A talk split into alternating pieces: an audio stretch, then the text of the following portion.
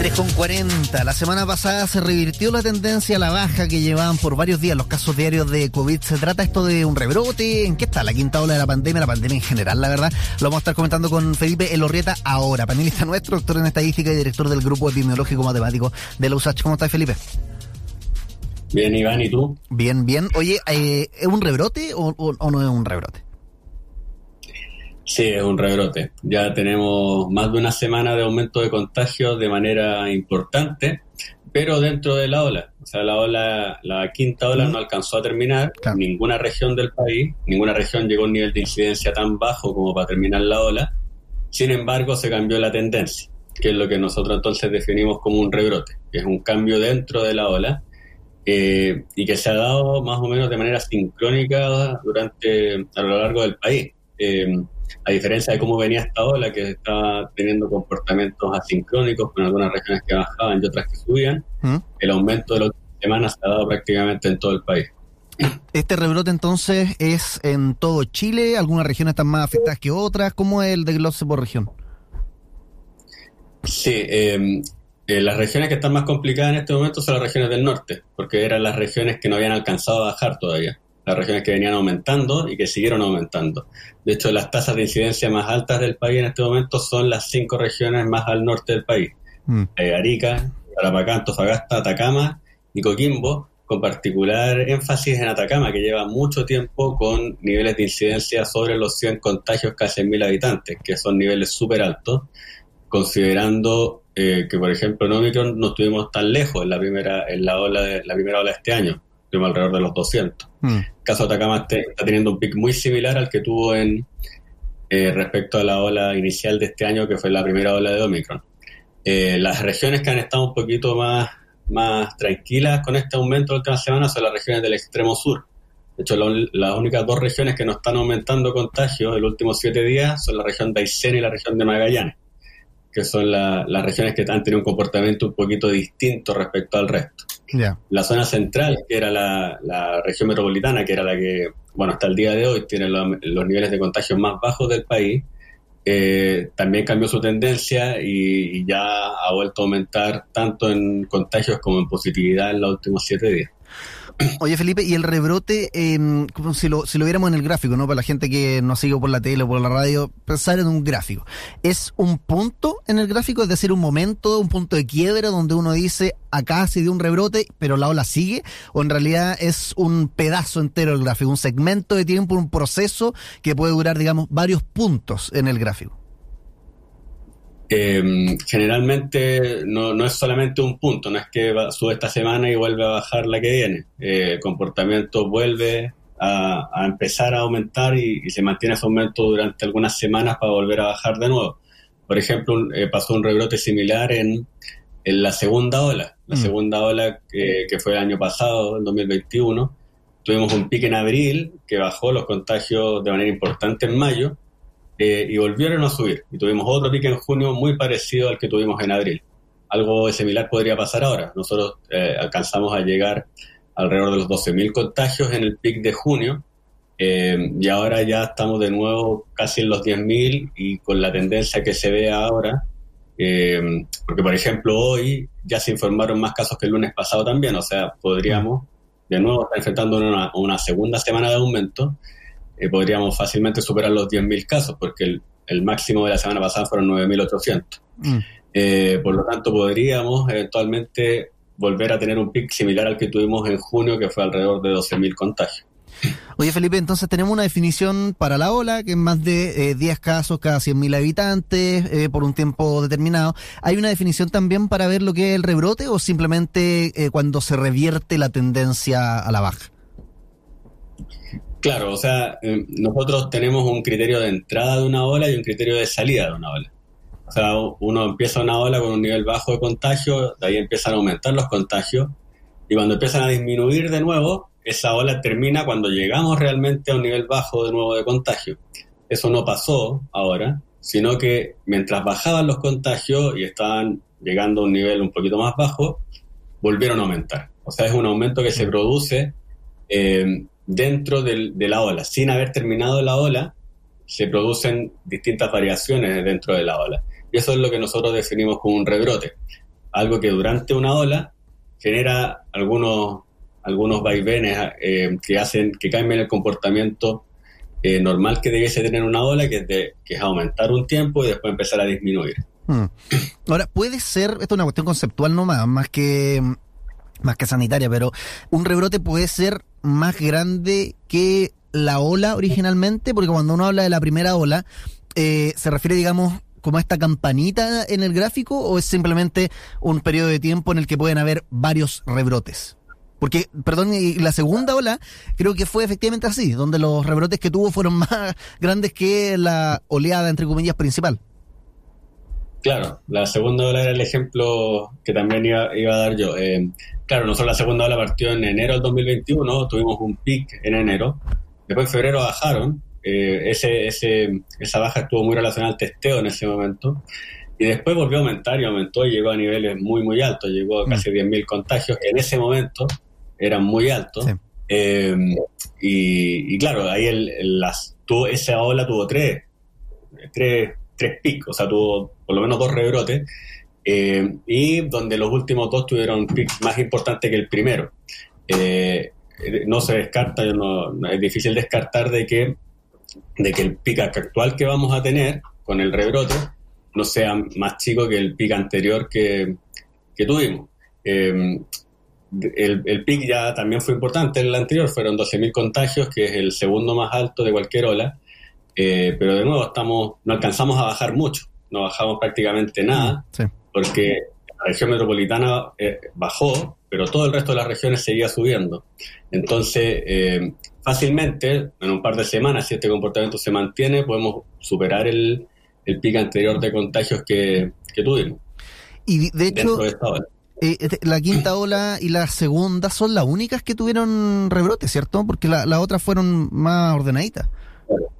Sí, las otras fueron más ordenaditas. Todas tuvieron un comportamiento súper eh, preciso de subir y después bajar, eh, que es lo que uno espera generalmente. Uno espera mm. que las olas eh, tengan un comportamiento de aumento y después de, disminución constante. los cambios de, o los quiebres generalmente se deben a factores externos, que en el caso de la segunda ola era más fácil de explicar porque teníamos cuarentenas, porque teníamos un montón de intervenciones a la ola distinto de lo que eh, de lo que estamos viendo ahora, porque ahora ya no tenemos intervención, no tenemos cuarentena. Lo único que controla un poquito eh, son las vacunaciones, que han estado súper estancadas últimamente. De hecho, ha disminuido harto la vacunación, particularmente con la cuarta dosis.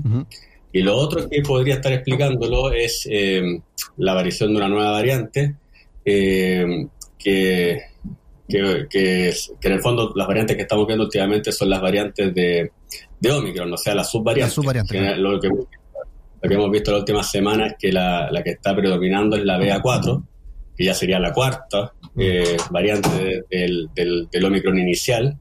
Eh, entonces, porque por ejemplo, algunas personas podrían atribuir este cambio al, al, inicio de clase, al retorno de clase. Pero este aumento se produjo antes. Retorno a clases de, invierno, supongo, ¿no? Claro, de invierno, claro. Mm pero el aumento se produjo antes de que, de que empezara el aumento, o sea, antes de que empezara el regreso a clase. Entonces, em, em, eh, esa explicación es poco probable. Ahora podría ser que eso tampoco ayude y que eso además genere que el, que el aumento se mantenga. Pero creo que las principales razones tienen que ver con, em, con que la vacunación de nuevo se ha frenado, eh, se ha frenado de manera importante y también eh, a la aparición de nuevas subvariantes de, de Omicron.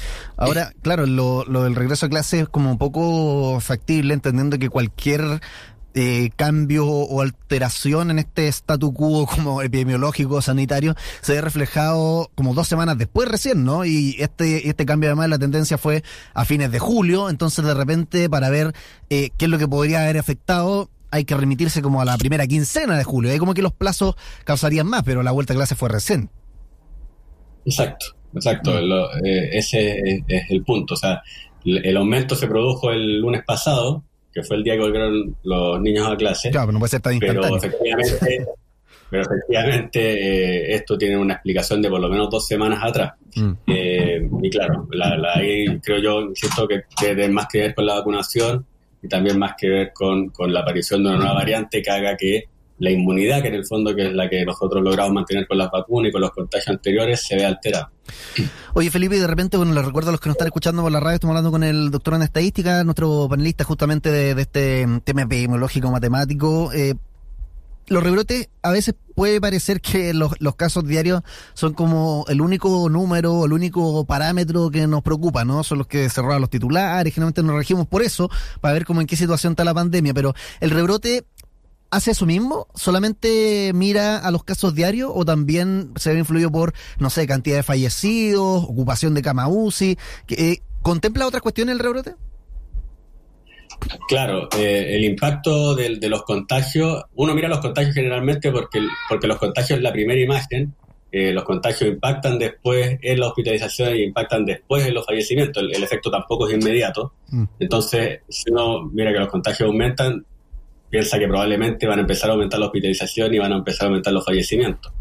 Esta ola particularmente ha sido súper em, extraña respecto a las hospitalizaciones, que se han mantenido muy, muy bajas las hospitalizaciones en UCI y de, manera casi constante. Hemos estado alrededor de los 170 pacientes COVID en UCI desde que partió la ola, eh, con, con aumentos muy menores y también con disminuciones muy menores.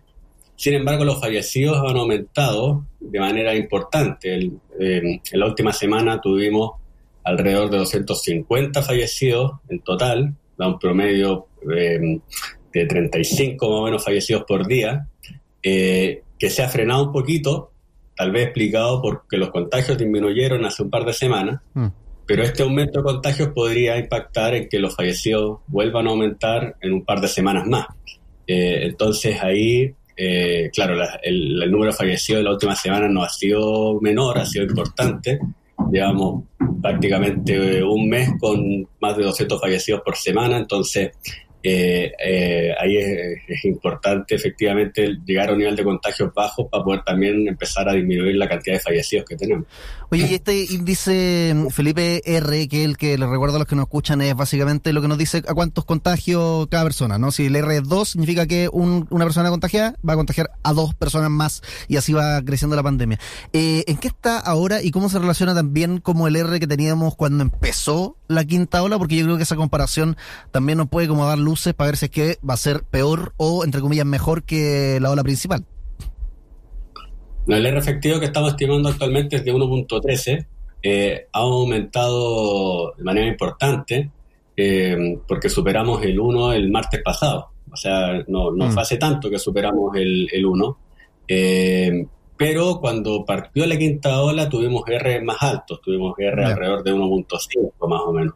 Nosotros cuando partió le estamos aumentando los contagios en alrededor de un 50% a la semana, que también era más bajo de como por ejemplo partió la ola de Omicron, que ahí los contagios se duplicaban eh, inicialmente.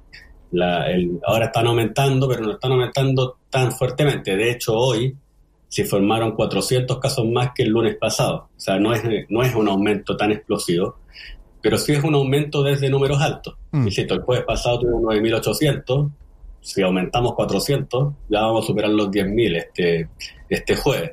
Entonces, eh, es probable que no sea un aumento tan fuerte como los que se dan a los inicios de las olas, pero, pero dado el nivel de contagios que tenemos, es un aumento que de todas maneras es preocupante. Ya, entonces así como a modo de resumen, ¿no? Para la gente que le, le, dio lata escuchar toda la conversación y sigue con el final, eh, hay un rebrote, pero lo más probable es que no sea tan intenso como eh, la primera oleada de, de esta quinta ola.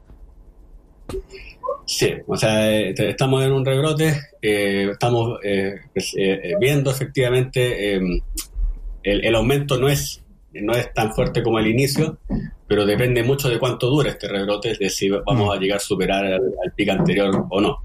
Ahí, insisto, lo importante es ojalá poder empezar a bajar estos contagios y ahí insisto que es súper importante retomar el ritmo de vacunación porque ha estado frenado eh, durante harto tiempo ya, ya varias semanas disminuyendo el, número de, de, personas que se han vacunado con la cuarta dosis.